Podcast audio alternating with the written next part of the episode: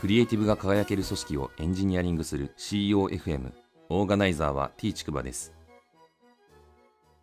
CEOFM 第158回です。アイスブレイクなんですけど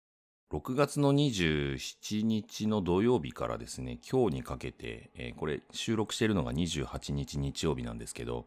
異常にですね再生回数が伸びてましてこのポッドキャストの。まあ、いくつかなんか思い当たる節があるんですけど、あの、最近よくティール組織界隈のですね、Facebook グループのイベントとかに顔を出したりとか、今朝もですね、組織をアップデートするということをテーマにオンライン対話会をやってて、まあ、そこでもちょっと紹介したので、聞いてくださった方がいたのかなと思うんですけれども、非常にありがたいなと思うと同時にですね、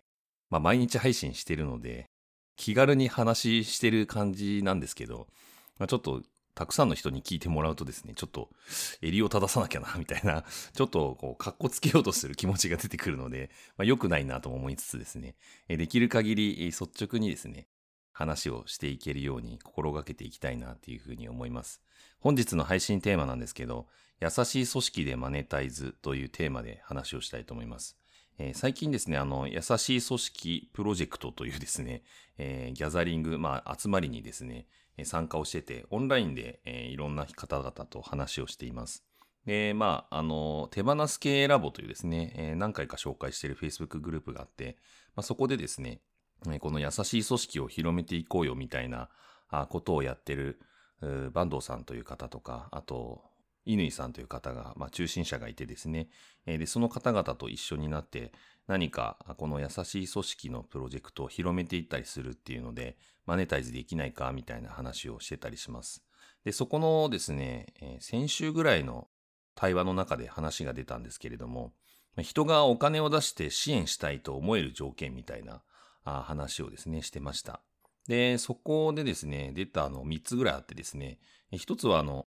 困ってることをですね、さらけ出してるっていうことですね。支援したいっていうふうに思えるように、この困っているっていう、何に困ってるのかがちゃんと明確になってて、えー、そこの人たちを助けたいって思えるっていうことですね。えー、二つ目がですね、えー、自分がその支援してお金を出すっていう結果、え何が見返りとしてこう来るのかとかですね、えどういうことに使われるのかみたいな、その使い道がわかりやすいみたいなところですね。まあ何をもらえるのかと言ってもいいのかもしれないんですけど、まあそういうアウトプットみたいなものも含めてですね、わかりやすさみたいなのがあると、えー、非常に支援されやすいよね、みたいな話が上がってました。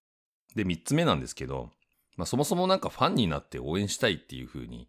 思えるかどうかですね。これは人に属してたり、またそのサービスのコンセプトとかにもよるのかもしれないんですけど、まあ、基本的にはファンになってもらえるとですね、えー、継続的に応援してもらえるというような側面があるかなという感じです。まあ、この辺は最近あのクラウドファンディングがですね、注目されていて、クラウドファンディングの設計とかでこういうことを多分考えていくんだろうなとは思うんですけれども、まあ、この辺がですね、結構その、今、コロナ禍によって困ってる人に純粋に助けたいみたいな思いでお金を出そうとする人も増えてると思うので、まあ、こういったことを考えていくのが結構大事になってくるなっていうのは、ビジネス上もですね、えー、思ったりします。で、そもそもですね、あの、マネタイズという言葉なんですけど、ちょっと調べてみるとですね、日本では比較的最近言われた、言われ始めたというかですね、まあ、2007年頃に使われるようになったっていうことで、実は市民権を得たのは、そんなにまだ経ってない言葉なのかもしれないなと思ったんですけど、まあ、もともとですね、ウェブサービスの収益化みたいなこと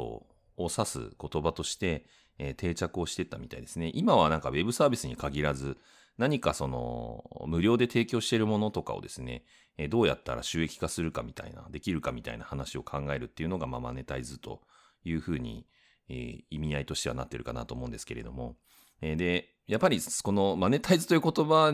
がですね、もともとウェブサービスを収益化するっていう言葉に発しているように、えー、この最初は無料で提供しているっていうところが結構肝だなと思っていて、まあ、なので、その、まず人を集めるっていうことを先にやってですね、で人が集まった後に、えー、その人々からどうやったらお金を巻き上げられるかみたいなことを考えるっていうのが、多分マネタイズのポイントなのかなっていうふうに思います。まあもうちょっと広い意味で言うとですね、その直接集まっている人々からお金がもらえなくてもいいんですよね。まあインターネットサービスに代表されるように広告なんかは、まさにたくさんの人たちが集まって、その人たちに広告を見てもらうことによって、広告主からお金をもらうということもできるので、まあ、いずれにしてもですね、えー、コミュニティとか人が集まったところからですね、えー、どうやってその収益化していくかみたいなところを考えていくっていうのは、あこのマネタイズの本質なのかなと思います。で、マネタイズをやんないと、まあ、永続性がないっていう意味で言うと、まあ、やはりこのお金がですね、どうやったら、あもらえるのか、みたいな、どうやったら稼げるのか、みたいなことを考えるっていうのは、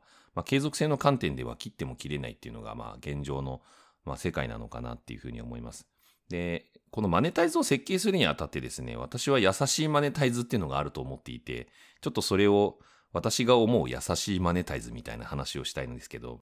一つはですね、えっ、と、民主主義であるっていうことですね。先ほどのファンという言葉にもありましたけど、まあ、ファンクラブに入るかどうかっていうのは基本選べるわけですよね、人が。なので、まあ、基本民主主義の原則に従って、この人に一票入れようみたいな風に思えるかどうかっていうところで、その選択の自由があるっていうのが結構大事な要素になってくるのかなと思います。えー、二つ目がですね、評価経済っていうものがですね、ちゃんと明確になってるっていうことが大事かなと思います。えー、評価経済という言葉はですね、あの、例えを出すと分かりやすいのが、あの、ウーバーというですね、えー、配車アプリがあるんですけど、まあ、タクシーみたいな感じですね。で、これはあの、まあ、今日本だとハイヤーがまあ来るんですけど、えー、面白いのはですね、客が評価されるんですよね。これ以前のポッドキャストの中でも話したんですけど、まあ私がお客さんとして今使ってるんですけど、お客さんとしてもですね、星いくつみたいな感じで評価されるんですよね。で、私あの、夜な夜なですね、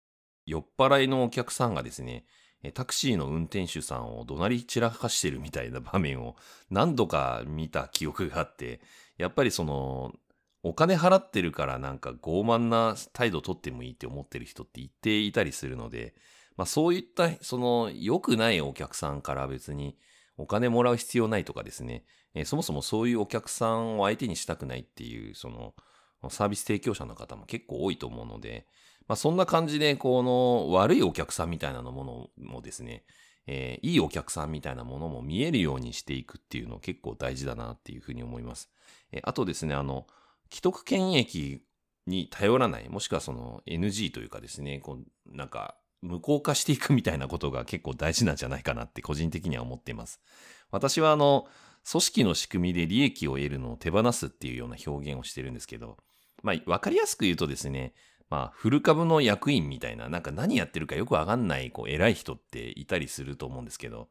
特になんか古臭い企業とか中小企業とかにありがちだとは思うんですけど、なんかよくわかんないけど、あの人給料もらってるよね、みたいな。なんか立ち位置あるよね、みたいな。まあ、そんな感じですね。えー、そういう形で利益を得ようとするっていうのは、まあ、よろしくないということで、これはあの、非常に強い意志が求められるのかなとも思うんですけれども、まあ、そういうモラルみたいなものを持つっていうのは大事だなと思います。あと、まあ、裏を返せばですね、こういう既得権益をですね、ぶっ壊すようなモデル、まあ、そのマネタイズとかサービスの本質みたいなものを持ってるっていうのも、またあの、世の中に受け入れられやすい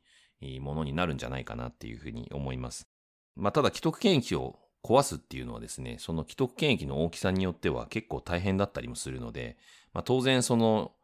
容量用法を守ってというかですね、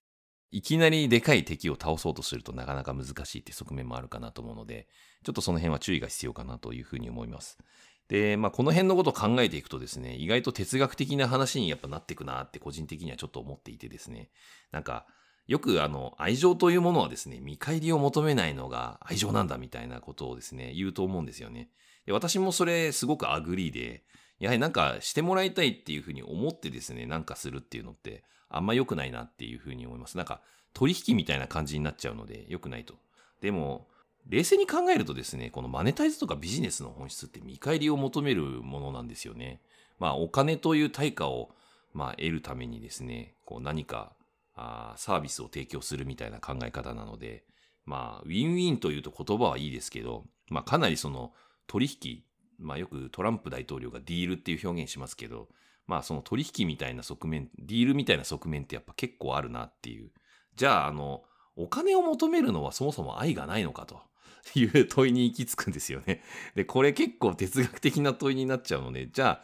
あ、あの、ずっと何かこう、価値を提供しているのに、その提供してあげた先からお金を取らなくていいのかっていうとですね、まあそんなことやってても、まあ長続きしないのは当たり前ですよね。まあ当たり前なんですけど、現実的にはその生きていくためにお金がかかるので、それをどうやって作るかっていうことはポイントで、まあそれがなくなってしまったら生きていくことはできないという感じですよね。なので永続性がないと。まあ、よくあの、金の切れ目が円の切れ目なんていう風な言葉もあって、まあ、まさにそんな感じでですね、えー、愛情も意外とお金によって えー、終了したりするものもあったりするのかもしれない。まあ、そういうお金によって終了するような愛は本当の愛じゃないみたいな、まだこれ堂々巡りの議論なんで、あの、な、なんとも言えない話にはなってくるんですけど、まあ、いずれにしてもですね、このようなことを考えて、まあ、現実的に今、世の中で、えー、永続性がある形にしようとすると、やはりこのマネタイズがちゃんと正常に回るっていうこともですね、えー、受け入れていく必要があるんだろうなと思います。で、やはり、まあ、この辺考えると、えー、自分とですね、その他人とその関係性が、えー、ずっと永続性があるものなのかどうなのかっていうことをですね、ちゃんと考えるっていうことですよね。え、そこが、あの、ちゃんと考えられていればですね、まあ、適切なお金も適切なタイミングで、まあ、もらうべきだし、何か適切なそのサービスだったり価値を、まあ、提供したりとか、まあ、お互い提供し合ったりとかっていう、まあ、配慮が生まれると思うので、まあ、長く続く関係っていうのは大体その辺のバランスが取れてると言えるんじゃないかなと思います。えー、第69回の配信でお金が絡む話に必要な慎重さと覚悟みたいな話をしたんですけど、まあ、まさにそこでもですね、ちょっと似たような話をして、まあ、そういうこうお金を稼ぐための一定のルールみたいなものってあると思うので、まあ、そういったものをですね、ちゃんとこう作っていくというかですね、それがこのマネタイズということの本質なのかなっていうふうに個人的には思っています。第158回の配信は以上です。